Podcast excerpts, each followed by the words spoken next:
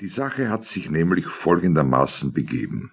Kaum einer weiß das, ich denke, zum 70. Geburtstag darf man sie erzählen. Es war in den 40er Jahren in einer Parkanlage der Mormonen in der Nähe der Melrose Avenue in Los Angeles.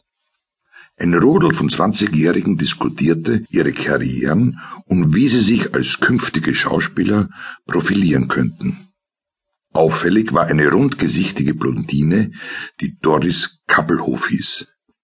Eine zum Bummeligen neigende Shirley Schrift, ein obeiniger Grunzer mit den Namen Marion Michael Morrison, ein muskulöser Gordon M. Werschkull, zwei Schönlinge namens Roy Scherer und Archibald Leach, ein kleiner Komiker, Joe Jules, ein wildfunkelnder Walter Palanwick, einer mit einem auffälligen